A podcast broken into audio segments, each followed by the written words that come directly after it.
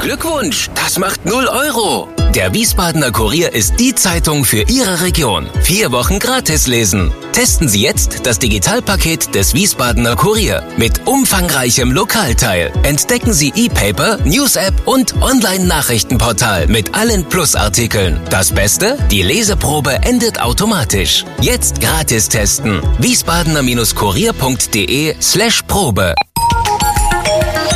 Wir sind VRM. Schröder trifft. Warum machen Sie, was Sie machen?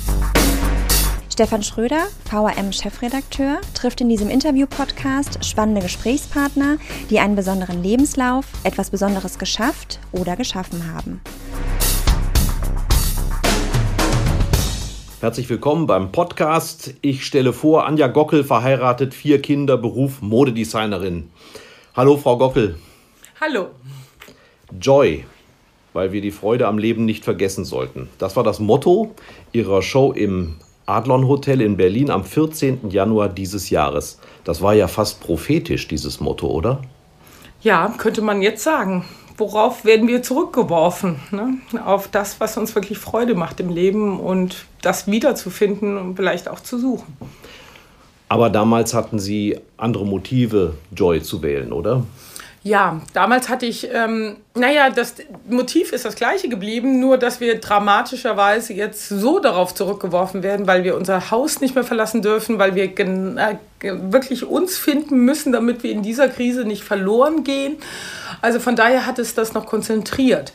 Äh, mein ursprüngliches Motiv war äh, die Liebe zum Leben, die uns Deutschen ja traditionell, würde ich mal sagen, ein bisschen abgeht. Und das sehen wir ja an den ähm, südlichen Kulturen wie Italien, Spanien. Übrigens, das ist meine Interpretation, warum da Corona so stark ist, weil die ja. eben so eng im wahrsten Sinne des Wortes miteinander vernetzt sind und die Generation und die Freunde und so weiter. Und ähm, mein Thema im Leben ist es eigentlich wirklich. Äh, mir die Mühe zu geben, jeden Tag diese Freude zu finden. Und äh, deshalb habe ich das banale Freude als Thema genommen. Mit diesem kleinen An, ähm, dass ich äh, Beethoven mit reingenommen habe. Klar, das Beethoven-Jahr ist schon wieder völlig in den Hintergrund gerückt, aber Ode an die Freude, also ja. die, unsere Nationalhymne Europas, ist ja wirklich ähm, ein wundervolles Werk, äh, was besingt, wofür wir auf dieser Welt sind. Und das mal nicht zu vergessen oder sich immer wieder ins Bewusstsein zu rufen, das finde ich, ist eine Kollektion wert. Und das ist ja nicht nur so ein Label, was Sie dem mitgeben, sondern Sie sprechen von Content Fashion. Mhm. Was verbinden Sie damit? Ja, ich, ähm, ich habe früher gesagt, es gibt ähm, äh, Trenddesigner und es gibt Charakterdesigner und ich zähle mich unter einen Charakterdesigner. Charakterdesigner sind Menschen wie Vivian Westwood, wie Jill Sander, wie vielleicht auch Armani. Die können einfach gar nicht anders. Die sind, wer sie sind und so sieht ihre Kollektion aus. Und ähm, das ist ganz eindeutig, wie, wie das Kleidungsstück dann wird. Und so empfinde ich mich auch. Man erkennt immer ein Gockel sozusagen. Und ähm, weil ich so eine klare Handschrift habe, liebe ich auch die Veränderung. Also mhm. ich liebe es geradezu, mich jede Saison neu zu erfinden. Ich behaupte, deshalb bin ich überhaupt Modedesigner geworden, weil in kaum einem anderen Beruf kann man das so exzessiv machen wie in meinem Feld. Und Content ist der nächste Punkt. Also einmal ist die äh, Verwandlung sozusagen und die ist zwar immer auf mich zurückzuführen, ähm, aber andererseits geht es immer in die Tiefe. Ich, und das ist vielleicht erstaunlich für einen Modedesigner, weil man würde sagen, boah, der beschäftigt sich nur mit der Oberfläche, wie wir Frauen aussehen. Ähm, aber bei mir ist es überhaupt nicht so. Bei mir, ich gehe in die Tiefe, weil für mich ist die Tiefe der Seele, des Zufriedenseins, ist der Spiegel nach draußen. Das sehen Sie einem Menschen im Gesicht an, aber das sehen Sie auch an seiner Haltung, an, an seinem Gang, ist ganz, ganz spezifisch für den Charakter eines Menschen und meines Erachtens eben auch auf, an seiner Kleidung. Selbst wenn er keinen Wert auf seine Kleidung sieht, das hat unglaubliche Rückschlüsse auf sein Wohlbefinden und eben auch Charakter. Von daher ist die Tiefe sozusagen für mich sehr wichtig und damit der Inhalt und nicht nur die Form oder nicht nur das Äußere. Dazu gehört auch das Diverse. Also ich habe Bilder gesehen mit der Christine Urspruch auf dem Steg, einer Schauspielerin, die kleinwüchsig ist, oder Veruschka von Lehndorf, damals, ich glaube, 72 Jahre alt, als sie bei Ihnen über den Steg ja fast geflogen ist. Ja. Ähm, afrikanische Models, eine israelische Friedensaktivistin, mit denen Sie auch zusammenarbeiten, also die Sie nicht nur präsentieren. Ähm, kann man mit Mode eigentlich Politik machen? Ich habe letztes Mal gesagt, und ich glaube, das trifft es, ich will in dem Sinne keine politische Aussage treffen. Ich bin kein Politiker, aber gerade weil ich keiner bin, kann ich eine humanistische Aussage treffen. Und mein Vorteil ist es, dass man mich deswegen nicht auseinandernimmt, wie man einen Politiker auseinandernehmen würde, sondern ich kreiere Bilder. Und diese Bilder sollen eine humanistische Aussage äh, untermauern. Und ich finde, das ist unglaublich wichtig, und gerade die heutige Zeit sieht es, wenn wir wirklich mal Probleme haben, was mit den Extremen, die nicht einem humanistischen Weltbild zugehören, so würde ich es mal ausdrücken, was mit denen passiert. Und zu der Zeit damals war meine, mein Denken und mein Handeln, dass die Mitte der Gesellschaft, die wirklich ein vernünftiges Gefühl zwischen wir integrieren die Fremden, damit wir vielseitiger werden, damit wir unsere Gesellschaft äh, äh, gesund aufbauen können, war, ist doch in der Mitte der Gesellschaft wirklich selbstverständlich. Und das gehört zum guten Ton beziehungsweise auch zu den Erfahrungen unserer Weltgeschichte. Und deshalb war mein Tonus oder ist mein Tonus diese Mitte, worunter ich mich auch einbeziehen würde. Wir müssen laut werden. Das Problem an der Mitte ist, sie, sie glaubt, sie, sie darf nichts machen. Ja, sie ist einfach. Die schweigende Mehrheit. Die schweigende Mehrheit. Mhm. Und diese schweigende Mehrheit muss zu einer lauten und klaren Mehrheit werden. Und deshalb nutze ich mein Element Modenschau oder Visualität, Visualität ähm, dazu, diese, diese, diesen Ausdruck ein Bild zu geben.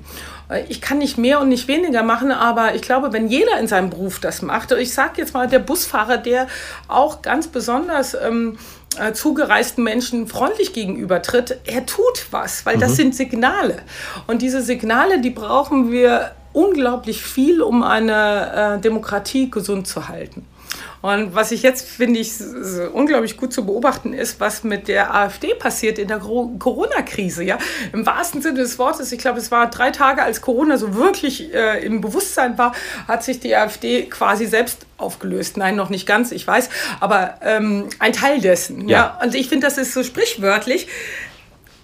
Sachen, ähm, Gedanken, die nur der Zerstörung oder der, der ähm, ähm, Deformierung gelten, haben keinen Wert mal, wenn wirklich Inhalte gefordert sind. Und in der Krise müssen wir uns auf Inhalte konzentrieren, weil alles andere fliegt mhm. weg. 1995 haben Sie auch ganz stark in einem Bild gesprochen. Es hieß, glaube ich, Lucy in the Sky. Dann haben sie später jetzt auf Mainz bezogen gesagt, jetzt sei es Lucy on Earth. Also ist Mainz ihr Boden, ist Mainz jetzt ihr Kosmos? Ja, ähm, Lucy in the Sky, das war meine aller, allererste Kollektion. In London noch. In London noch. Und der erste Journalist fragte mich dann, was habe ich mit LSD zu tun? ja. Mhm. Und äh, klar, wegen den Beatles. Ähm, Anspielung auf einen Beatles-Titel, der damals. Genau, der, der Beatles-Titel Lucy mhm. in the Sky with Diamonds, ja, ja, Das war ja eigentlich der Titel. Und meine Naivität hatte das gar nicht ähm, mit einbezogen. Und weil ich fand diesen, diesen Begriff einfach, ich fühlte mich eben losgelöst in den Wolken und deshalb diese Lucy in the Sky, die träumen darf, die in andere Welten gehen darf. Und ja, ähm, seit 2000 bin ich zurück in meine Heimatstadt Mainz äh, wegen meinem Mann, der hat... Ähm, äh, der hat mich eben geheiratet und von daher war es klar, dass ich Aber Sie haben ihn auch geheiratet. Ich habe ihn das auch geheiratet. Ja, Gott sei Dank auf Gegenseitigkeit. Und ähm, deshalb bin ich zurückgekommen und ähm, ja, dieses Mainz ist mein Zuhause, mein Boden und Lucy on Earth, die kann trotzdem noch träumen, aber sie hat ein festes Standbein in der Erde oder Boden, auf der Erde. Bodenständig und abgehoben, also kann man das miteinander verbinden? Ähm, sie sind in Paris, in London, vermutlich auch, wenn es geht, in den Vereinigten Staaten und trotzdem in Mainz beheimatet sein. Bekommt man das hin? Ähm, in meiner Lebenserfahrung ist für mich das eine nicht ohne das andere möglich. Mhm. Also ich brauche die Bodenhaftung von meiner Heimat, in dem Falle Mainz, um eben in der Welt mich wohlzufühlen bzw. mich geborgen zu fühlen. Und dieser Kontrast, der, der ist das, was mein Leben lebenswert und reich macht. Und erstaunlicherweise muss ich wirklich immer wieder sagen, immer wenn ich zurückkomme nach Hause und ich war an den schönen Plätzen dieser Welt und sage, es ist trotzdem am schönsten hier. Also das muss ich echt sagen. Dass, ähm, und ich, ich brauchte aber einen großen Abstand am Anfang, ähm, als ich Abitur gemacht habe, war ich erstmal, ich glaube, 16 Jahre in der Welt unterwegs. Also ich ja. brauchte meinen Abstand von dieser heimischen Welt. Aber bin dahin zurückgekehrt. Was äh, von dem menserischen von dem Mensa Mädchen sehe ich denn in der Mode wieder? Vierfarb bunt oder ähm, wegwascht und woi? Wie taucht das irgendwie oder taucht dieses Lebensgefühl irgendwo auf? Ähm, die Herzlichkeit taucht auf. Also ich wenn ich mich im Vergleich zu anderen Modedesignern sehe, und das war in London schon so, als ich da am Central St. Martin studiert habe, wo auch John Galliano oder Stella McCartney studiert hat, ich, ähm, die, die haben mich immer fassungslos angeguckt, wenn ich ihre Wettbewerbe gewonnen habe, wie jemand, der so normal ist, so kreativ sein kann. Also die konnten das gar nicht zusammenkriegen. Und für mich hat Kreativität sehr was mit... Ähm, ja, Mutter Erde und Universum. Also es sind diese beiden Pole. Also die ja. Erde, die, die, die gibt einem die Kraft und das Universum gibt einem die Fantasie. Und wenn die zwei nicht connected sind, passiert auch nichts dazwischen. Dann passiert nur Eitelkeit, Ego, Arroganz, diese dämlichen Dinge, aber keine Kreativität. Jetzt sagen Sie, Sie sind normal und herzlich und Sie wollen ja auch keinen ausschließen bei der Mode. Wie bekommt man dann trotzdem solch einen Markenkern, so etwas Unverwechselbares hin? Die Unverwechselbarkeit ist, glaube ich, genau darin, dass ich etwas verbinde, was in meiner Welt normalerweise nicht verbunden wird. Mhm. Also ähm, ich verstehe mich sehr gut mit meinen Kollegen und andere Kollegen haben die Nase so hoch, dass sie gar nichts mehr sehen können. Ja. Also mm, ich muss nicht mehr sein, als ich bin. Also ich, ich ja. liebe es, mit Menschen zu tun zu haben. Ich bin selbst in meinen Geschäften. Ich verkaufe meinen Kunden ihre Kleider, was ihnen am besten zu ihrem Charakter und zu ihrem Typ passt. Ich brauche diese Verbindung zur, zur Frau, zum Menschen, weil das nährt mich wiederum, um überhaupt einen Sinn darin zu sehen, Mode zu kreieren. Und ich bin nicht die Designerin, äh, die es manchmal oder oft gibt, die sagt, um Gottes Willen, also über Größe 40 gehe ich erst gar nicht hinaus, mhm. das ist ja furchtbar.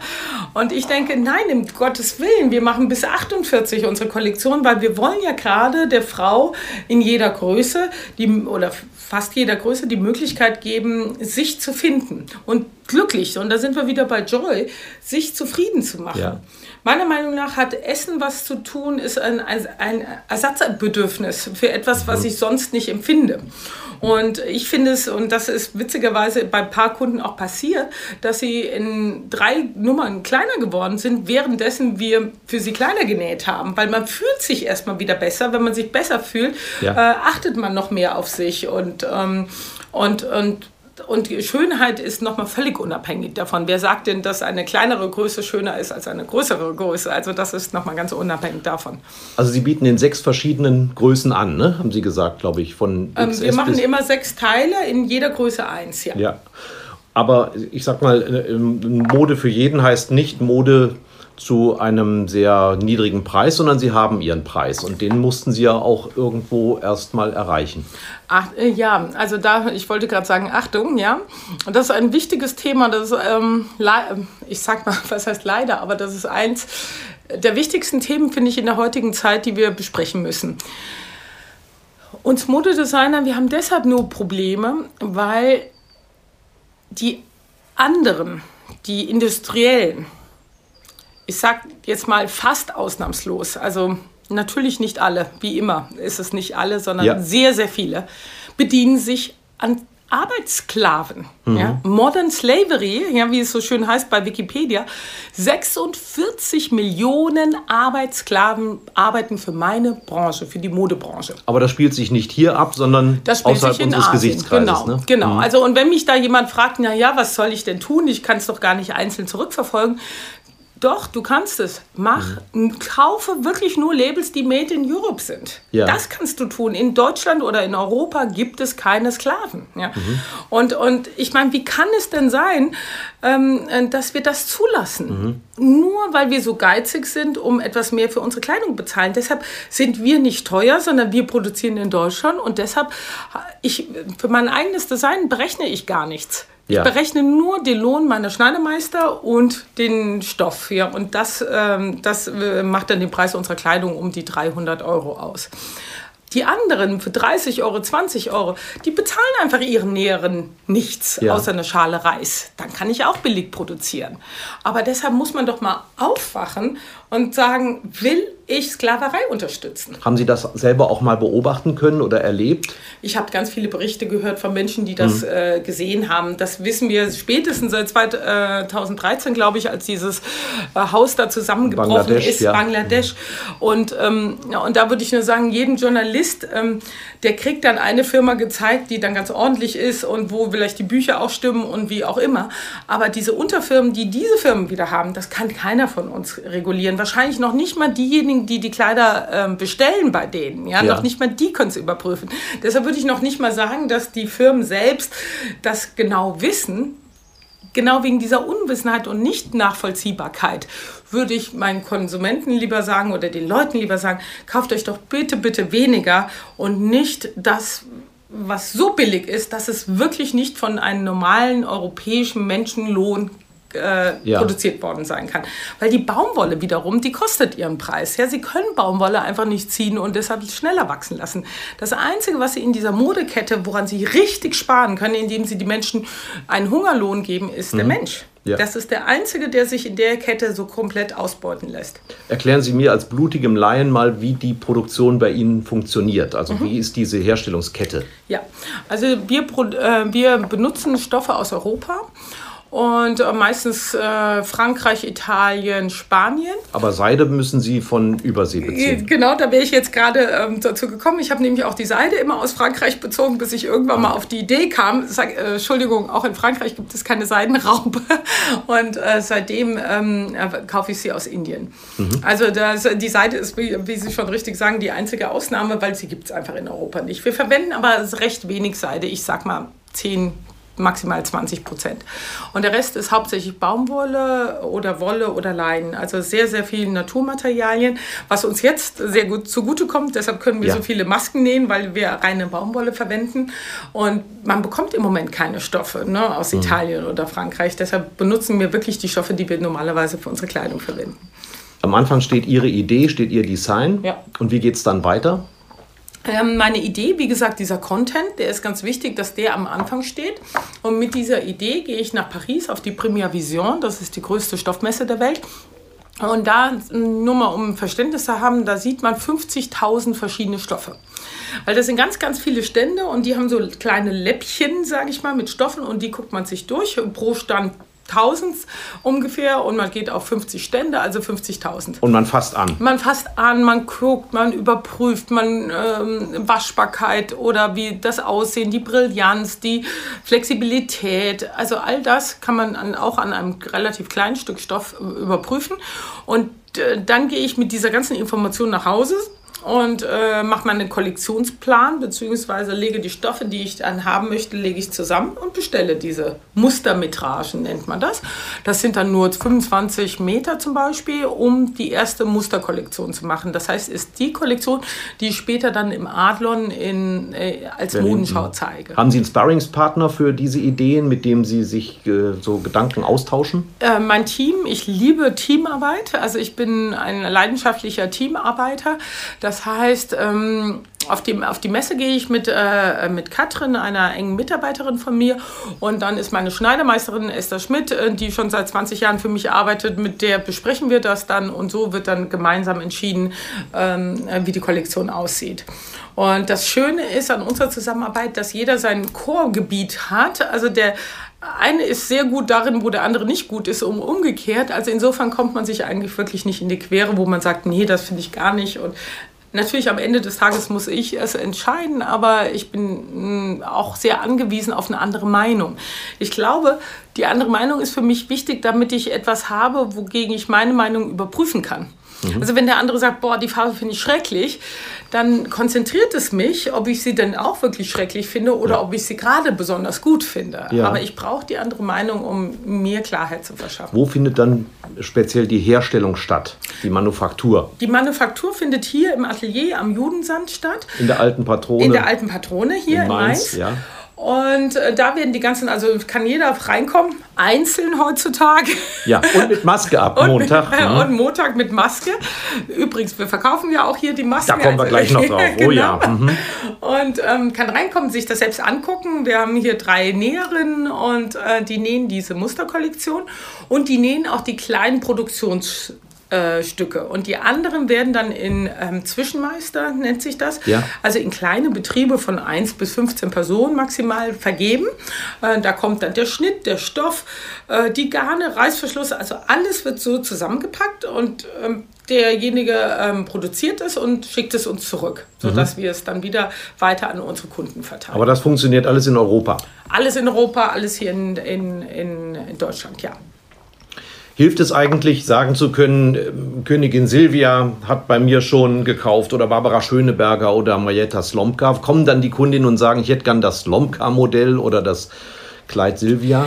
Ähm, ähm, ich sag mal so, ist es, glaube ich, so ein Wechselspiel. Es ist schon wichtig, da mitzuspielen und, und dass man sichtbar wird in diesen äh, Zeitungen und mit diesen Prominenten. Das ist sicher, sicher nicht unwichtig in unserer heutigen Zeit. Nur weil wahrscheinlich, weil ich relativ bodenständig bin, ist es meine Kundin auch. Also ich glaube nicht eben, es kommt niemand, der das Lomka-Kleid haben möchte oder ähm, Königin Silberkleid, sondern die haben sicher was gehört, die kennen uns, lieben unsere Qualität, unsere Passform.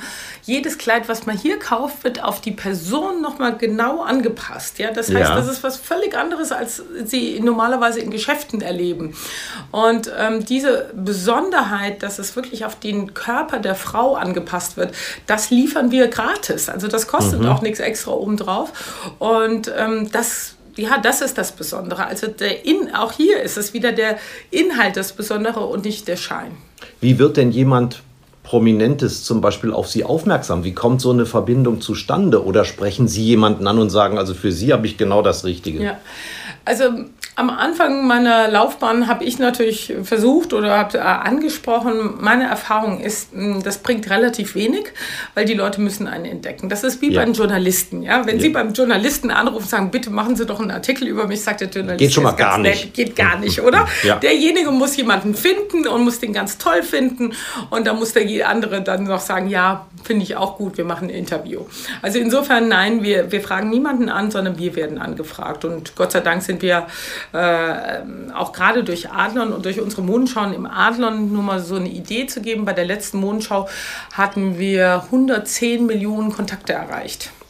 Mhm. Und also das heißt äh, Pressekontakte, ja, Öffentlichkeitskontakte Presse, Öffentlichkeit und so weiter. Also mhm. das heißt, der Name kennt man.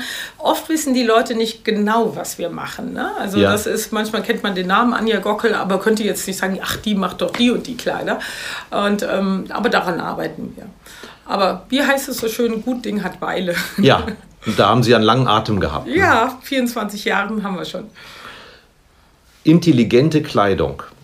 Da denke ich jetzt natürlich an künstliche Intelligenz, irgendwelche Sensoren eingenäht, aber Sie verstehen was ganz anderes darunter. Ja, ich, ähm, ja, genau. Ich, ähm, ich habe immer gesagt, meine Frau ist intelligent und sexy.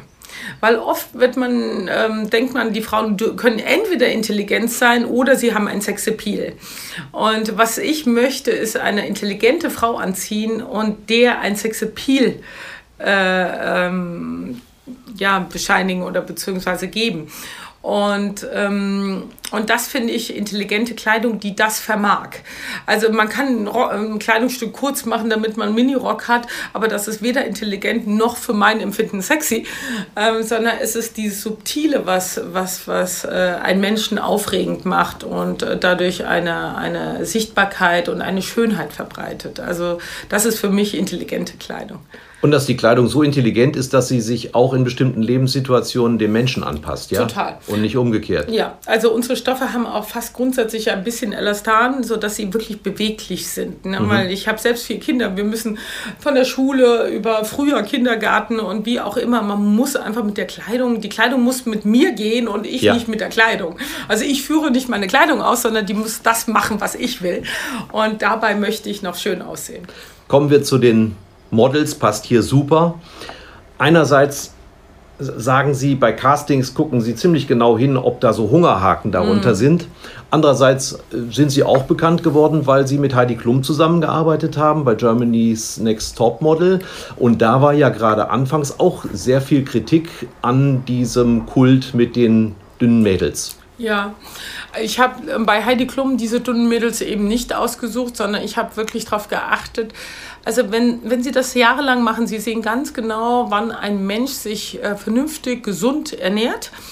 Ähm, dann hat er auch gesunde Gesichtszüge, ähm, ja. die Hände sind nicht rot unterlaufen. Also bei, bei Magersucht sieht man daran, dass die Knochen herauskommen, dass die Gesichtszüge relativ eingefallen sind und, ähm, und wenn es ganz schlimm wird, das habe ich leider beim Castings ab und zu gesehen, ähm, dann werden die Hände rötlich und das heißt, dass die Durchblutung nicht mehr wirklich funktioniert. Ah, ja. Also das mhm. gibt es leider wirklich alles in meiner Branche und ähm, deshalb ist es so wahnsinnig wichtig, darauf zu achten, dass du als Vorbild, was du ja für die Gesellschaft als Vorbild nehmen möchtest, gesunde Menschen hast. Natürlich können die sich nicht eine Torte nach der nächsten reinziehen, aber auch das ist nicht gesund. Ja.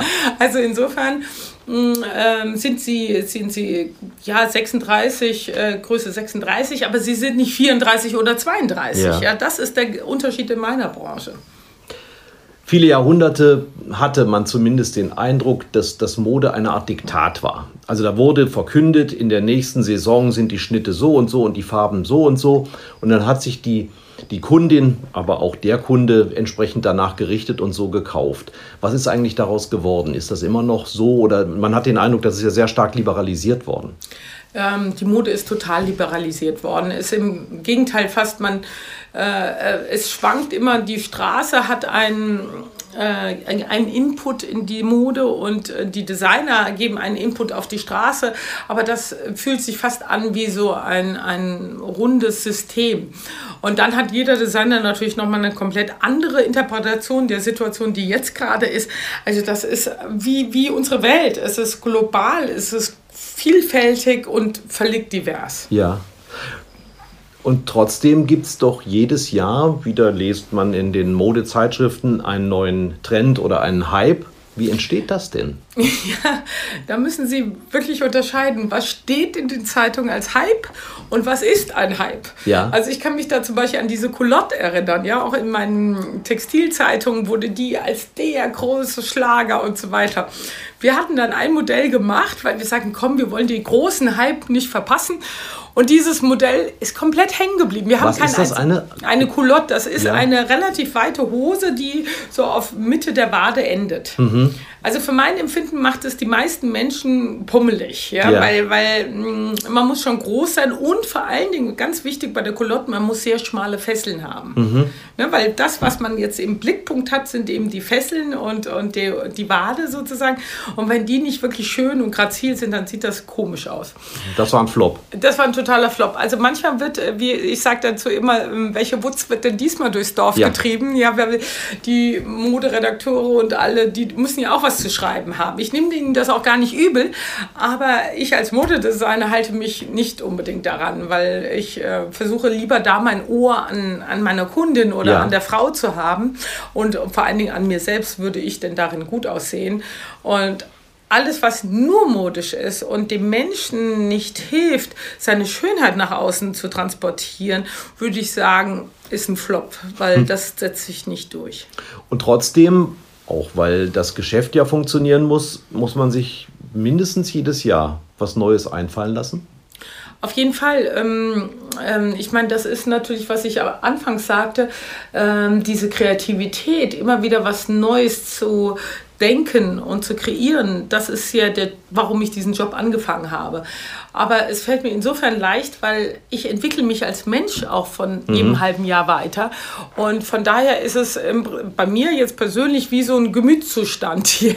Wo bin ich gerade? Und ich bin wirklich sehr, sehr dankbar, dass ich diesen Job gewählt habe damals, weil ähm, äh, apropos Tiefe, ich, ähm, ich weiß nicht, ob Sie transgenerative Traumaübertragung das Wort mal gehört haben. Gehört ja, aber ich ja. weiß überhaupt nichts damit anzufangen. Ja, das ist ganz spannend und ähm, ich glaube, wir in der Gesellschaft sollten das viel publiker machen, weil ich glaube, dass diese Generation von 40 bis 80, sage ich jetzt mal, oder 90, also 40, von 40 an bis äh, 100, ähm, teilweise noch sehr darunter leidet, weil wir es nicht im Bewusstsein haben.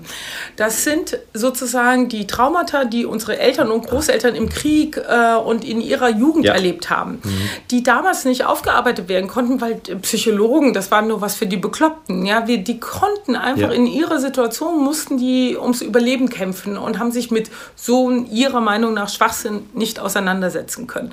Und äh, das weiß man psychologisch inzwischen.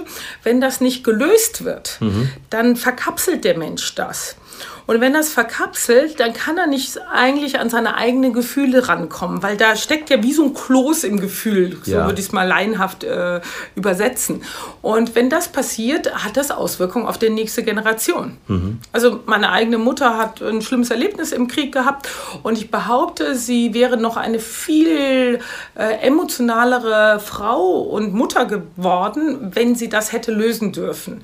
Aber damals war es so, dass sie nicht ein einziges Mal darüber darüber hätte reden dürfen. Mhm. Und dieses nicht drüber reden, nicht aufarbeiten dürfen, das hat Folgen auch in die nächste Generation. Dass noch die Enkel der KZ-Häftlinge heute praktisch darunter leiden und das ja. mit sich rumtragen. Ja. Ja. ja, aber es muss nicht nur KZ sein. Also ich ja. meine, das sind natürlich die schlimmsten Beispiele. Meine Mutter hat ihre Schwester im Krieg neben mhm. sich verloren, als sie zehn Jahre alt war. Also dieses traumatische Erlebnis, das reicht, um einem Menschen mhm. äh, äh, und, und jeder, unter, wie heißt das so schön, unter jedem Dach ein Ach.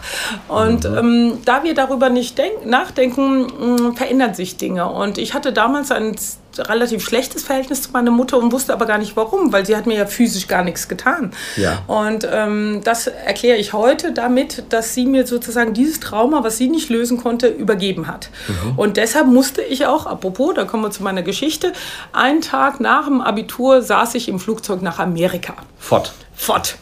Und ich wusste noch nicht mal warum. Weil ja. das ist das äh, Interessante an dieser ähm, ähm, postgenerativen Traumaübertragung. Man selbst hat es ja gar nicht erlebt. Und kann sich nicht erklären. Und kann sich nicht erklären. Ich bin in einem grünen Garten aufgewachsen mit einem völlig liebevollen Vater. Ja? Also mir ist nichts passiert. Ja. Aber diese traumatisierte Mutter konnte mich so nicht lieben, wie ich es hätte gebraucht.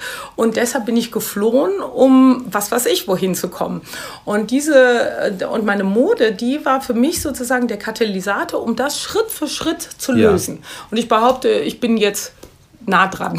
Ja, und das heißt, und das kann sich jetzt mein Verhältnis auch zu meiner Mutter komplett ja. gelöst. Ich habe eine Hypnotherapie gemacht, weil das ist auch sehr gut, weil man muss es in sich lösen. Es mit dem Unterbewusstsein ja, mit dem arbeiten. Unterbewusstsein arbeiten.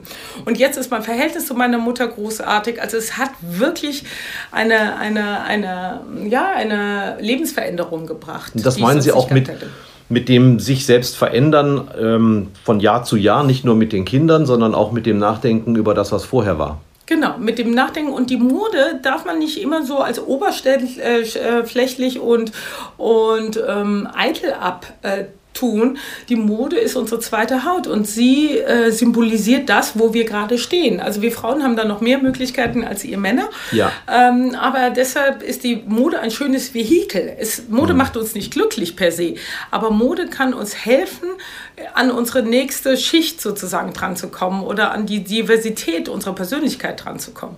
Und die möchte ich ausschöpfen. Ist es deshalb mehr als nur, ich sag mal, Anleihe in der Vergangenheit, wenn sich mancher Stil scheinbar wiederholt? Also man sagt, das ist jetzt das, was wir in den 20er Jahren schon mhm. kannten oder die Minimode aus den 70ern kehrt zurück? Ja, ich glaube schon, ähm, dass das mehr als eine Anleihe ist, weil dann ist das Gefühl in der Gesellschaft wiederholt sich. Also wir haben ja jetzt die 20er Jahre ne? ja. und, und gewisse Gefühle dieses Aufbruchs in ein neues Jahrtausend und das wiederholt sich. Ne? Also deswegen finde ich, müssen wir auch ganz besonders unsere Geschichte beobachten. Was passiert hier mhm. gerade? Also das war zum Beispiel meine Befürchtung mit der AfD. Ja. Also das war genau vor 100 Jahren ähnlich. Also mhm. wenn das weitergeschwappt hätte, wer weiß, wofür Corona in der Hinsicht sogar gut ist. Dass wir gezwungen werden, bei allem Schlimmen, was es mit sich bringt, dass wir gezwungen werden, wieder auf unsere Essenz auf des Lebens, auf Null zu kommen, ja. um nochmal drüber nachzudenken, ob wir jetzt wirklich die Schuld den Ausländern geben müssen oder ob wir zu uns kommen und sagen, Mensch, was wollen wir denn im Leben? Ich muss natürlich eine Anleihe bei Lagerfeld machen, ist klar. klar. Das ist so der, der Goethe der Modewelt eine Frau ohne Stil hat auch in einem Kleid mit Stil keinen Stil. Kann man Stil lernen? Ähm, Stil kann man entwickeln. Mhm. Ja, also insofern ja, vielleicht äh, Stil kann man entwickeln, auf jeden Fall. Weil wie man eine Persönlichkeit entwickeln kann, so kann man einen Stil entwickeln. Ja. Ich glaube natürlich, wie ist es so schön, ne, wenn man, ähm, äh, wenn man mit einem gewissen Niveau an Stil geboren oder aufgewachsen ist, fällt es einem leichter, äh, eine weitere Entwicklung. Und ähm, aber ich glaube, es geht ja gar nicht darum, einen, einen perfekten Stil, wer sagt schon, was perfekt ist, sondern seinen Stil zu hm. finden. Mhm. Das wäre mein äh, Ideal für jede einzelne Frau und für jeden Menschen. Beziehungsweise Sie sind fast äh, in der Hinsicht Psychologin, weil Sie vermutlich auch bei jemandem sehen, dass er nicht im Gleichgewicht ist, so wie er sich anzieht? Ähm, man sieht es in der Kombination, wie er reinkommt, wie er sich anzieht, wie er sich benimmt, wie unsicher er ist. Ja. Also bei uns Frauen ist das ganz oft so. Bei mir, so fing ich, äh, habe ich auch angefangen. Also deshalb kann ich das sehr gut nachvollziehen, ähm, ne, dass man nicht weiß, darf man sich das jetzt kaufen oder sollte man es sich anziehen und da, wozu trägt man es? Ich finde, der, das Leben an sich ist der Anlass, etwas zu tragen. Ich muss da jetzt nicht meinen Mann fragen oder die nächste mhm. Gelegenheit haben, um zu leben. Ja. ja. Wann ist die Gelegenheit zum Leben? Äh, jetzt? Mhm. Ja. Man weiß ja nicht, wie viel Zeit man noch hat. Erstens das und selbst wenn man sie unendlich hätte, warum sollte man nicht jetzt damit anfangen? Ja. Worauf warten? Und das ist für mich auch diese, diese, diese Lust am Leben, das ist für mich Kleidung. Man kann sich ja darüber aufregen, dass äh, die Menschen einen nach der Äußerlichkeit beurteilen, aber es ist ja so. Das heißt, Sie, wenn Sie Kundinnen beraten, geben Sie denen mehr oder weniger auch Lebenshilfe. Ich finde es ganz toll, wie manche Frauen und ähm, auch bekannte Frauen, die sehr viel Selbstbewusstsein haben, sich wirklich ernsthaft beraten lassen. Und das ist unser größtes Anliegen. Wir verkaufen nicht, sondern wir beraten. Mhm. Wir wollen wirklich aus den 300 Teilen, die wir hier haben, das schönste Kleid für diese Frau finden. Und ich glaube und hoffe, und so wird uns signalisiert, dass wir das auch tun bei den Kunden. Deshalb kommen sie wieder. Weil das ist das Wichtigste. Wenn du in einem Geschäft bist und einfach nur jemand was verkaufen willst, das schaffst du vielleicht einmal. Ja. Aber die Kunde geht nach Hause und kauft es nie wieder. Weil die, die Rückmeldung von dem Umfeld heraus ist nicht die, die sie sich wünscht. Weil nur wenn sie etwas entsprechend ihrem Charakter, ihrem Typ etwas eingekauft hat, und da wäre mein Ziel immer so ein Tacken, so 20 Prozent draufzusetzen. Mhm. Das wäre so mein persönlicher Anreiz, dass man sagt, so ein bisschen mehr geht immer. Ja aber nicht, nicht verkleiden. Es darf nie außerhalb ihres Feldes sein. Mhm. Schönes Stichwort. Ein bisschen mehr geht hier nicht. Jetzt kommen wir nämlich zu meiner Rubrik auf ein Wort. Und da ist die Kunst, auf die sechs Fragen möglichst kurz zu antworten. Am besten nur mit einem Wort. Sind Sie bereit, Frau Gockel? Ja. Vor was haben Sie am meisten Angst? Mm. Vor der Lüge. Was ist Ihnen eine Sünde wert? Mm.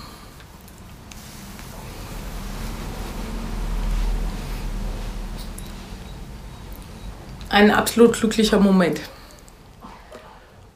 Jeder Mensch ist eitel. Woran erkennt man das bei Anja Gockel?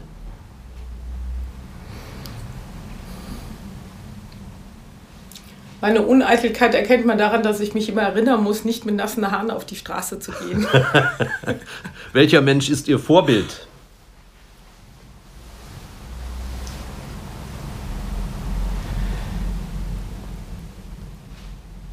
Vom Design mein ähm, ehemaliger Kommilitone Alexander McQueen. Mhm. Und äh, ehrlich gesagt sogar John Galliano, weil er ist, der Alexander McQueen war sehr extrem in seinen Visionen und John Galliano war sehr weiblich. Also die beiden haben in der gleichen Schule studiert und deshalb ja. habe ich sie näher kennengelernt. Was hätten Sie beruflich gerne machen wollen, wenn Sie nicht das gemacht hätten, was Sie heute machen? Gar nichts.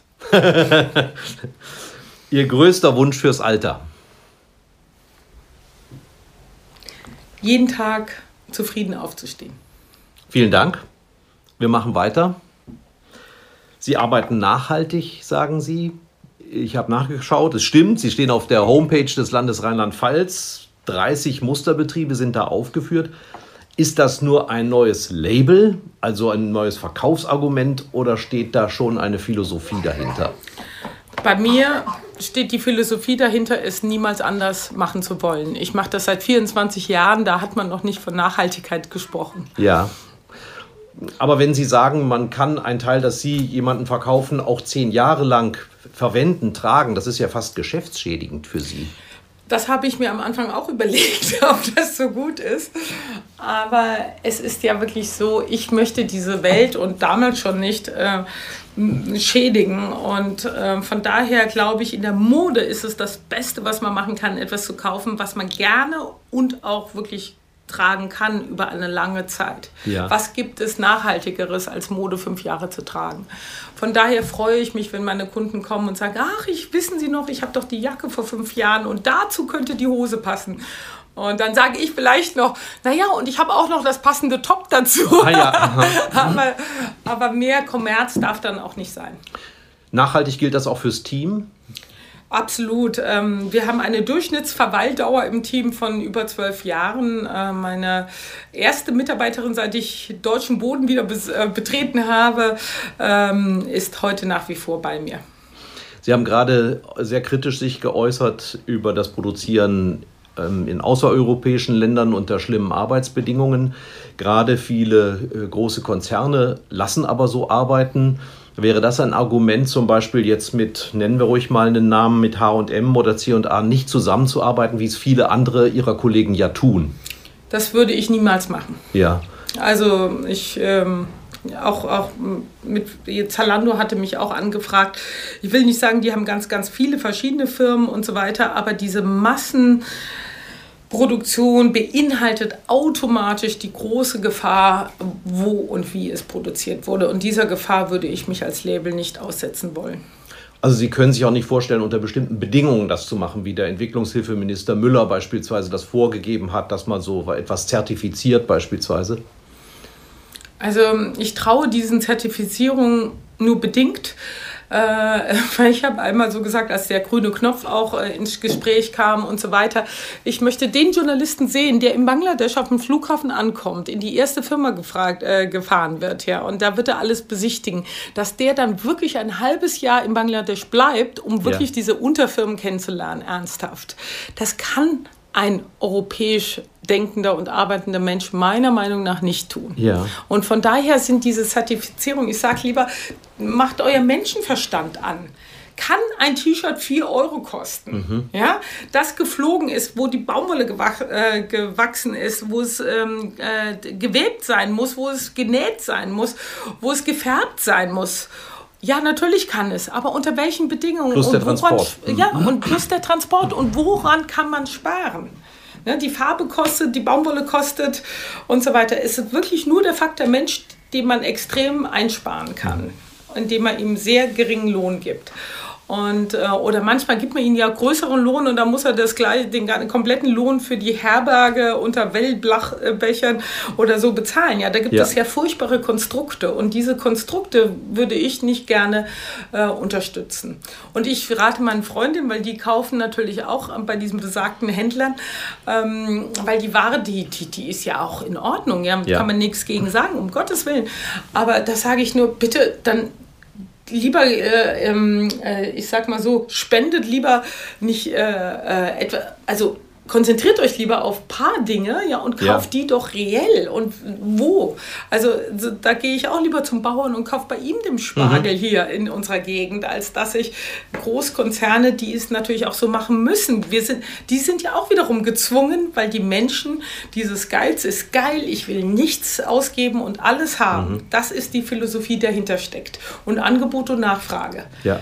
Deshalb, wenn ich einkaufen gehe, ich gucke immer nach dem äh, nach den eher teureren Produkten und möchte dann nur wissen, warum sie teuer sind. Ja. Also, ne, ich will jetzt kein Markenprodukt nur, weil jetzt die Marke draufsteht. Das würde ich auch nicht gerne machen, sondern ich will wissen, okay, da wird auch noch das ähm, äh, Handy und Hahn, ne, da wird der Hahn auch noch mit aufgezogen oder dies oder jenes. Ja? ja. Und dann gebe ich auch gerne das Doppelte aus. Warum denn nicht? Dann halt ein paar Eier weniger und wir wissen ja, was wir oft wegschmeißen. Dann lieber darauf achten, dass wir nichts mehr mhm. wegschmeißen. Oder nochmal verwerten.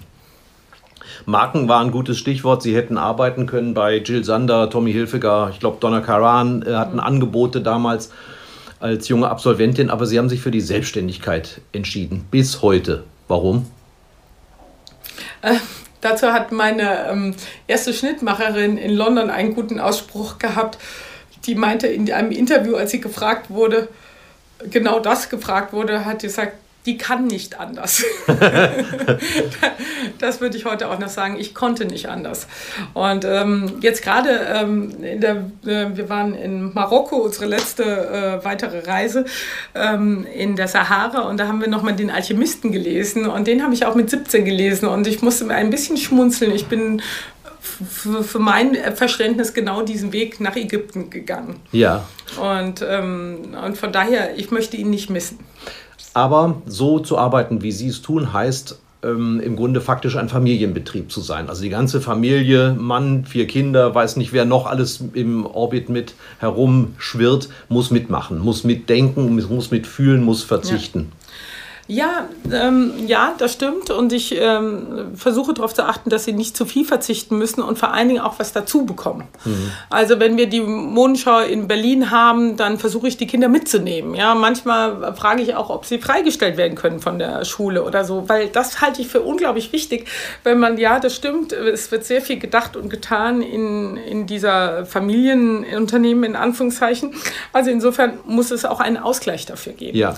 Ich musste letztens schmunzeln ab apropos Kinderarbeit, ähm, weil ähm, wir so wenig Leute haben, um die Masken zu nähen, ähm, hat meine Atelierleiterin hat dann gesagt, kann die mir nicht helfen? Und dann musste ich letztens lachen. Ich sage, ich bin gegen Kinderarbeit und jetzt ist mein eigenes Kind, was hier die Bänder bügelt. Ja. Also, aber das finde ich auch wichtig, wenn es denn ja. möglich ist, und das ist natürlich bei uns möglich, dass dann die Kinder auch aktiv mithelfen, weil dann haben sie das Gefühl, sie sind Teil dessen. Mhm. Ich glaube, das ist immer viel schöner für die Familie, wenn sie Teil dessen ist, als wenn sie die Mutter nur weg ist, wahnsinnig viel arbeitet, aber man nicht weiß, wo sie ist und was sie tut. Gut, das größte Kompliment ist natürlich, wenn die Kinder keine Scheu davor haben, das zu machen, was die Mutter macht. Ne? Ja, und gleichzeitig würde ich niemals ähm, versuchen, meine Kinder in diese Richtung zu bekommen, sondern ich würde ihnen immer, immer, immer freien Lauf geben und fest daran glauben, dass das Universum oder wie auch immer ähm, das Richtige für jedes der Kinder entscheidet. Und falls eines sich dann wieder zurückgetrieben fühlt, dann herzlich gerne, aber niemals mit dem Gedanken dahin, weil auch sie müssen ihr Leben leben und um Gottes Willen mhm. nicht meins weiterführen ob sie es wollen oder nicht, sie haben einen Managerjob. Ja? Also sie organisieren viel, sie führen Personal, sie sind unterwegs, vermutlich chronisch zu wenig Schlaf. Wie erhalten Sie Ihre Fitness, Ihre Gesundheit? Ich habe gelesen, es gibt ein Meditationshaus äh, bei den Gockels und es gibt äh, Yoga und ähnliches. Was steckt da für eine Philosophie hinter? Können Sie das überhaupt durchhalten? Ähm, ja, das erste, wie ich es durchhalte, also ich rauche nicht und ich nehme keine Drogen. Punkt ja. eins. Das war Doch kein LSD. Nein, kein LSD. Ja. Also das, glaube ich, ist unheimlich wichtig, weil das ist natürlich sehr ähm, logisch, wohin das führt. Ähm, seit äh, ich weiß zufälligerweise, seit 21. Juli letzten Jahres, äh, nämlich in unserem Urlaub, hatten wir ähm, eine Yoga-App, die ich davor schon ein Jahr auf meinem Handy hatte. Und ähm, die haben wir dann angefangen. Und seit dem Tag machen wir wirklich jeden Tag eine halbe Stunde Yoga. Und wir ist dann Ihr Mann? Mein Mann, ja. Mhm. Und mein Mann, muss ich mal ganz ehrlich sagen, er ist noch viel konsequenter. Also wenn ich da mal einen Tag schlapper möchte, sagt ja. er, ehrlich gesagt, das ist auch der Grund, warum ich zehn Minuten zu spät war. Mhm. Weil er sagte, ist mir egal, ob du ein Interview hast oder nicht. Wir müssen jetzt zuerst unser Yoga machen. Und da muss ich wirklich sagen, das macht nochmal einen extremen Unterschied. Weil vorher ja. haben wir so zwei zweimal die Woche oder so und, ähm, und dann mal gelaufen. Wenn man jeden Tag eine halbe Stunde für sich investiert, mhm. und das ist ja auch nicht nur, dass es der Körper ist, es ist ja auch die Seele, die dadurch klarer wird. Und das lohnt sich ungemein. Also das kann ich sehr empfehlen.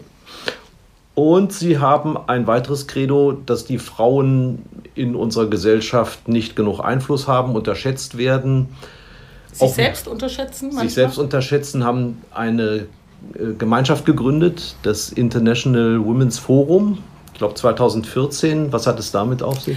Ja, die habe ich insofern in Deutschland gegründet, aber ich wurde damals von Rita Süßmuth angeschrieben. Ja. Und es ist eine weltweite Organisation in 46 Ländern und Deutschland war eben noch nicht dabei. Und die haben mich gebeten, ähm, nachdem ich mit meiner vier Monaten alten Mia, die gerade geboren war, nach Berlin kam, weil ich dachte, ach, das werden 200 Leute sein, die da eingeladen wurden. Und dann saßen wir da zu zwölf und ich mit meinem Kind, äh, was ich auch noch gestillt habe. Und im Anschluss waren die Amerikaner so begeistert von meiner Work-Life-Balance, dass sie mich gefragt haben, ob ich das gründen würde für Deutschland. Und ich wusste davon auch vorher wirklich, ich muss auch wirklich sagen, ich bin wie die Jungfrau zum Kind gekommen. Ich bin unter Männern, zwei Brüdern aufgewachsen. Von daher habe ich. Ältere Brüder. Ältere Brüder. Habe ich gar nicht selbst das Gefühl gehabt, dass wir Frauen weniger Einfluss haben. Das ja. war gar nicht in meinem Lebensmittelpunkt. Und erst mit diesen Frauen und dieser Aufgabe habe ich verstanden, es kann nicht sein, dass wir nur 4% Frauen in den Top-Führungsetagen haben. Also was passiert da? Warum ist das so? Und meiner Meinung nach sind es nicht die bösen Männer, die uns davon abhalten, Einfluss zu haben oder Verantwortung zu übernehmen, sondern da kommt auch wieder, wahrscheinlich sind wir da auch wieder bei dieser Erbsünde oder transgenerativen Traumaübertragung, dass ja. wir Frauen diese Emotionalität noch viel mehr empfinden, als es meistens die Männer tun und deshalb noch stärker gehemmt sind, indem dem, was wir eigentlich wirklich können und was wir wollen. Aus was besteht dann diese gläserne Decke, von der man immer spricht? Also ist es bestimmt eine, äh, eine Mischung. Ja? Wenn hm. fünf Männer am Tisch sitzen und sagen, ach, wen wollen wir denn in den Vorstand mit reinnehmen? Und da fällt jedem Mann dann, ach, der Schosch oder der Georg oder der äh, Paul man kann es ihnen vielleicht nicht verübeln, dass sie jetzt nicht auf die Petra kommen. Ja? Mhm. Äh, also das Problem sehe ich darin, wenn fünf Männer äh, jemanden weiteren bestimmen müssen, ist es schwer, eine Frau unter ja. ihnen auszumachen. Wenn jetzt äh, zwei Frauen da wären und drei Männer, würde es ganz anders aussehen. Also mein, also mein Denken soweit ist, dass solange nicht eine gewisse Balance und diese Balance muss mindestens 30 Prozent sein, das weiß man auch. Also ja. eine Frau bringt gar nichts, weil die wird wieder weg äh, ausgesondert, sondern es müssen 30 Prozent des anderen Geschlechts mhm. so rum wie so rum da sein, um eine Balance herbeiführen zu können. Und mir geht es gar nicht gegen Männer für Frauen. Mir geht es um die Balance in der Welt. Weil äh, das sehen wir auch jetzt in allem, was wir hier haben. So, sobald die Balance nicht mehr gegeben ist, kommt es aus den Fugen. Mhm. Und diese aus den Fugen kommen, das verschafft uns Corona, das verschafft uns Menschen wie Trump an der Spitze und sonst was und sonst was. Weil da keine Balance mehr ja. in der Öffentlichkeitsentwicklung oder ich bin kein Politiker, aber in der Entwicklung der Gesellschaft mehr stattfindet. Und diese Balance, die wünsche ich mir.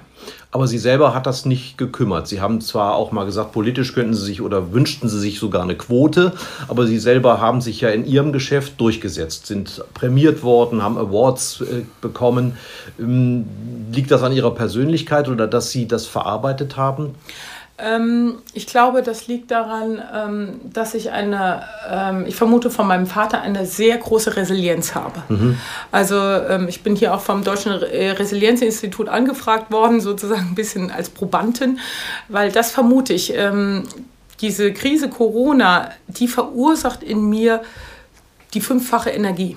Resilienz heißt Widerstandsfähigkeit, ich, äh, positive wie, Energie. Genau, ja. also mhm. je mehr Druck von außen kommt, desto klarer werde ich, desto entschiedener werde ich und desto mehr Kraft habe ich. Mhm.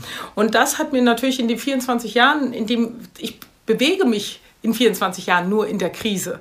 Also damals, ja, deswegen ist das Besondere jetzt an diesem System im Moment, dass plötzlich alle Krise haben. Bisher ja. war nur ich in der Krise. Mhm. Also deswegen, Sie sind nicht mehr allein. Ich bin nicht mehr allein, was mir total leid tut. Also ja. das will ich nicht sagen, dass das jetzt irgendwie vorteilhaft ist, um Gottes Willen, sondern es ist furchtbar, dass das jetzt im Moment so ist. Aber diese Krise aufgrund dieser Tatsache, dass alle anderen so viel billiger produziert haben und dem Menschen es egal war, wie es produziert wurde, hat ja ja verursacht, dass die Designer, die es ehrlich meinen und wirklich hier produzieren, teurer sind und dieses teurere wird dann nicht abgenommen, weil sie sagen, warum soll ich teuer bezahlen, wenn ich es auch billig kriege, ne? ja. was wir vorhin besprochen haben. Also von daher ähm, äh, Sagen Sie nochmal, worauf Sie hinaus wollen, weil ich habe mich gerade verheddert. Ihnen ist im Grunde wurscht, wie, wie diese Gesellschaft tickt, weil Sie haben sich durchgesetzt und ja. haben gesagt, das ist die Resilienz, die Sie wahrscheinlich sogar von Ihrem Vater geerbt haben. Also nicht nach links und rechts gucken, sondern auch sein Ding durchziehen. Ja, ähm, doch schon nach der links und rechts gucken. Resilienz hat, glaube ich, eine Mischung zwischen konzentriert sein und aufmerksam sein. Ja. Also ich gebe mal ein Beispiel. Ähm, früher, als ich noch nicht so connected mit mir selbst war oder verbunden mit mir selbst war, da äh, ist ein grüner Stoff gekommen, ich hatte aber einen roten bestellt. Da habe ich es dem anderen sogar richtig übel genommen, wie er mich so betrügen konnte und diesen falschen Stoff zu schicken. Ja. Heute, in den letzten, ich behaupte, sieben Jahren, haben wir keinen Stoff mehr zurückgeschickt. Natürlich kam auch ab und zu der rote statt dem grünen. Aber in dem Moment, wo er zur Tür reinkommt, habe ich ihn mir angeguckt, weil ich habe ihn zwei mhm. Monate vorher bestellt, habe ihn mir angeguckt, ob er nicht jetzt sogar viel besser in meine Kollektion ah. passt. Ja.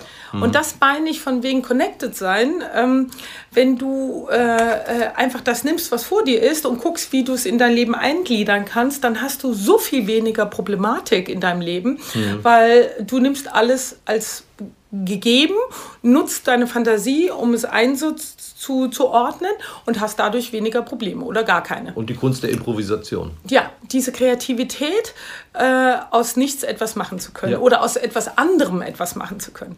Und ähm, das liebe ich geradezu. Also das ist für mich wie ähm, Lego-Spielen oder sowas. Ne? Und so sortiere ich das, was gerade vor mir ist, da ein, wo es hingehört. Und ähm, ja, das war jetzt ein Beispiel auch. Und so kann man auch sein Lager sozusagen perfekt nutzen. Jetzt waren Wir sitzen ja hier in einer Art Lager, muss man da sagen, für die, die nicht zugucken können. Ja, ne? genau. Wir sitzen hier gerade in einem Lager. Und ähm, jetzt, als äh, die Krise anfing, klar, wir, mir wurden auch drei Geschäfte geschlossen. Das setzt mich unter extremen Druck und, und, und Schwierigkeiten. Die kann ich auch gar nicht verleugnen. Und ähm, ich weiß auch nicht, wie, wie, wie das ausgehen wird, aber was ich jetzt tun kann, ist wirklich mich darauf zu konzentrieren, ähm, was jetzt ist. Ja. Und um ein kleines Beispiel zu geben, wir haben ja seitdem aus unseren Stoffen, aus denen normalerweise unsere Kleider genäht wurden, Masken genäht. Und wir wollten aber natürlich den Gockel, das Gockel-Logo mit einnehmen. Für unsere Kleider haben wir ein relativ so zwei, anderthalb Zentimeter großes Silberlogo. Und das auf, auf die, ins, ins Gesicht zu machen, fanden ja. wir übertrieben. Also das sah komisch aus, nicht angemessen. Und dann haben wir noch von London, also von vor 17 Jahren habe ich noch ein Band London Logo, London Logo. Und dann haben wir das Logo rausgenommen und nur das reingenommen. Und das ist das perfekte Band für diese Masken. Ja. Und dann war das aus und meine Mitarbeiterin sagt, boah, sollen wir jetzt das alte Band nochmal bestellen? Ich sage, nee, das können wir nicht bringen. Im Moment wird nichts bestellt, solange wir nicht wieder ganz safe sind. Und da habe ich kurz nachgedacht und ich sage, ich, mein Gefühl sagt mir, wir haben noch irgendwo eine Box mit diesen London Logo Bändern. Ich bin hochgegangen, ein einen Schrank aufgemacht, acht dieser wow. Bänder. Also, also ich will sagen, also Eckhard Tolle ist auch ein Philosoph, den ich unglaublich liebe. Und der hat ein tolles Buch geschrieben, schon viele Jahre her, Now, jetzt. Mhm. Kann ich jedem sehr empfehlen, weil er erklärt uns, äh, woher unsere Schmerzen kommen. Ja, also dieses, äh, er nennt das Schmerzkörper. Und es erklärt einem, warum wir manchmal so traurig sind, auch wenn wir gar keinen Grund dafür haben. Und die, der Anfang dieser Geschichte, das wollte ich kurz erzählen, der ist der, dass ein Mann die Straße runterkommt und da ist ein Bettler und der sitzt auf einem Kasten und der Bettler bittet, bitte gib mir ein bisschen Geld für das nächste Brot und ich verhungere und so weiter. Und dann kommt er jeden Tag daran vorbei, gibt ihm auch ein bisschen Geld. Und am fünften Tag fragt er ihn, worauf sitzt du denn? Sag ich, naja, auf meinen Kasten. Ich sitze da schon die, mein Leben lang auf diesen Kasten. Aber gib mir doch ein bisschen Brot äh, oder ein bisschen Geld für das Brot. Und er sagt dann, dann guck doch mal rein, was in dem Kasten ist. Ich sage, warum soll ich da reingucken? Ich sitze da schon mein Leben drauf. Das ist nur ein Kasten, auf dem ich halt sitze. Doch, guck doch mal rein. Guckt der Bettler rein und findet einen Kasten voll Gold. Ach ja. Mhm. Also das ist die Symbolik. Wir mhm. rennen und machen und tun. Und eigentlich, wenn wir zu uns kommen, finden wir in uns selbst den Kasten Schau von Gold. in dich. Mhm. Ja, und da findest du alle Lösungen auch. Und ich glaube, das kann im besten Falle die Krise geben, dass wir in diesen Kasten von Gold mal reingucken. Was haben wir denn selbst? Was ja. können wir der Welt geben? Oder wie können wir selbst aus dieser Krise etwas noch Positiveres ziehen, als hätten wir sie nicht erlebt? Wie könnte denn die Krise, wie Sie sie beschrieben haben, sich auf die Mode auswirken? Der äh, Giorgio Armani hat gesagt, vielleicht wird es alles ein bisschen weniger hektisch, weniger mhm. Schauen, weniger äh, Neues, weniger Betrieb. Aber könnte sich das auch im Äußeren, in der Darstellung äh, dokumentieren? Mm, mein großer Wunsch wäre, dass die Welt jetzt nicht nach draußen geht und sagt, ich will jetzt noch billiger, weil ich weniger Geld habe. Mein Wunsch wäre, dass die Menschen und die Frauen draußen sagen, ich will jetzt nur noch das, was ich nachvollziehen kann, woher es kommt mhm. und davon weniger, weil ich mir vielleicht auch nicht mehr so viel leisten kann, aber dann zu mir passend. Also, dass man spezifischer damit umgeht und nicht diese Masse konsumiert, die wieder Masse an Müll produziert. Mhm. Weil das wäre wundervoll, wenn diese Krise uns ermöglicht, äh, mal zu verstehen, was wir eigentlich, wem, also Geld ist ja Energie. Und wem wollen wir in der Welt Energie geben? Den Ausbeutern mhm. oder den Menschen, die ein redliches Handwerk produzieren in mhm. unserem Land? Und diese Entscheidung, die haben wir jeden Tag. Mein Onkel, der selbst äh, sehr wohlhabend ist, der sagte mal, ich bin zu arm, um billig zu kaufen. Mhm. Und wenn diese Philosophie ein Stück weit zurückkäme, glaube ich, dann würde unsere Welt auch wieder ein Stück besser werden, weil wir viel weniger Müll produzieren. Und Sie haben, optimistisch wie Sie sind, auch wieder geöffnet. Ja, wir haben wieder geöffnet. Natürlich immer nur eine Person pro Laden, aber das ist wieder der Vorteil an uns kleinen sozusagen Händlern oder Geschäften, dass das für uns natürlich völlig ausreichend ist, weil wir wollen ja so oder so jeden nur einzeln bedienen. Ja, und außerdem, wer seine Maske vergessen hat, kann ja eine bei Ihnen kaufen. Auf jeden Fall. Auf unserer Webseite sind immer die neuesten Modelle sichtbar und sie werden sofort hier ähm, bei meiner Schneidermeisterin genäht. Fantastisch. Vielen Dank, Anja Gockel. Vielen Dank, Herr Schröder. Ein Angebot der VRM.